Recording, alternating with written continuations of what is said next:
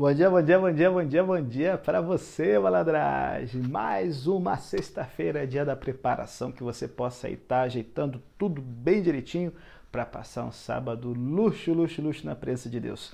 Aqui no Revados pela Sua Palavra, Jeremias 32, o profeta mais sofrido da Bíblia, vai falar sobre confiança. E eu espero que para você que vai estar entrando nesse sábado de Deus, daqui a algumas horas no dia de hoje, você possa sentir todo o amor de Deus sobre sua vida, a certeza de que vale a pena investir nele. E eu queria aqui contar uma história para vocês, para a gente tirar as lições do RPSP de hoje, Jeremias 32.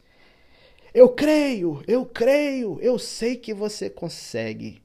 O rapaz saltou quando a cobrata, eita, acrobata da corda bamba perguntou quem acreditava que ele poderia carregar um homem sobre seus ombros quando atravessasse em sua corda bamba as cataratas do Niágara, na fronteira dos Estados Unidos com o Canadá. E aí o rapaz estava ali, eu creio. Então alguém dos assistentes do acrobata chegou e lhe disse: Ok, amigo, aleluia, você é o primeiro. De repente, como um raio, o rapaz sumiu. É, galera, essa é uma história antiga, mas certamente exemplifica a questão. Se você realmente acredita em algo, deve estar disposto a mostrar sua fé por suas ações. Isso foi o que Deus pediu que Jeremias fizesse aqui no capítulo de hoje. O profeta tinha corajosamente anunciado uma restauração futura e uma bênção para Jerusalém no capítulo de ontem, o 31. Agora, ele está sendo instruído a comprar um campo embrulhar cuidadosamente a escritura e enterrá-la onde pudesse ser encontrada 70 anos mais tarde, quando o restante dos judeus retornasse da Babilônia. Havia um único truque. O campo que Jeremias foi instruído a comprar ficava fora de Jerusalém e estava ocupado pelo exército babilônico, que estava então sitiando as muralhas de Jerusalém. E ainda Jeremias foi instruído a pagar o preço integral de um lote luxo em prata, por aquilo que todos então devem ter considerado uma terra sem valor. Jeremias ficou atônito. Depois de obedecer ao Senhor, ele manifestou a sua surpresa em oração aqui nos versos 16 a 25. Então Deus lembrou a seu profeta lá no verso 27, ó: Eis que eu sou o Senhor, o Deus de toda a carne. Acaso seria alguma coisa maravilhosa demais para mim? Que mensagem para nós! Cremos, mas às vezes, quando somos levados ao que parece ser um ato arriscado ou custoso, a gente acaba recuando.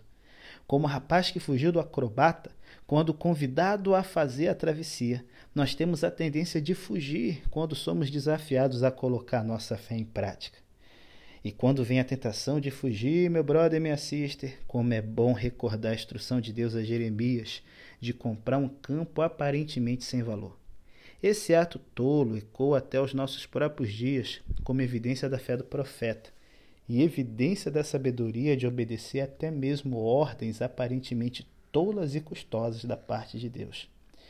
E aí, eu queria te perguntar uma coisa.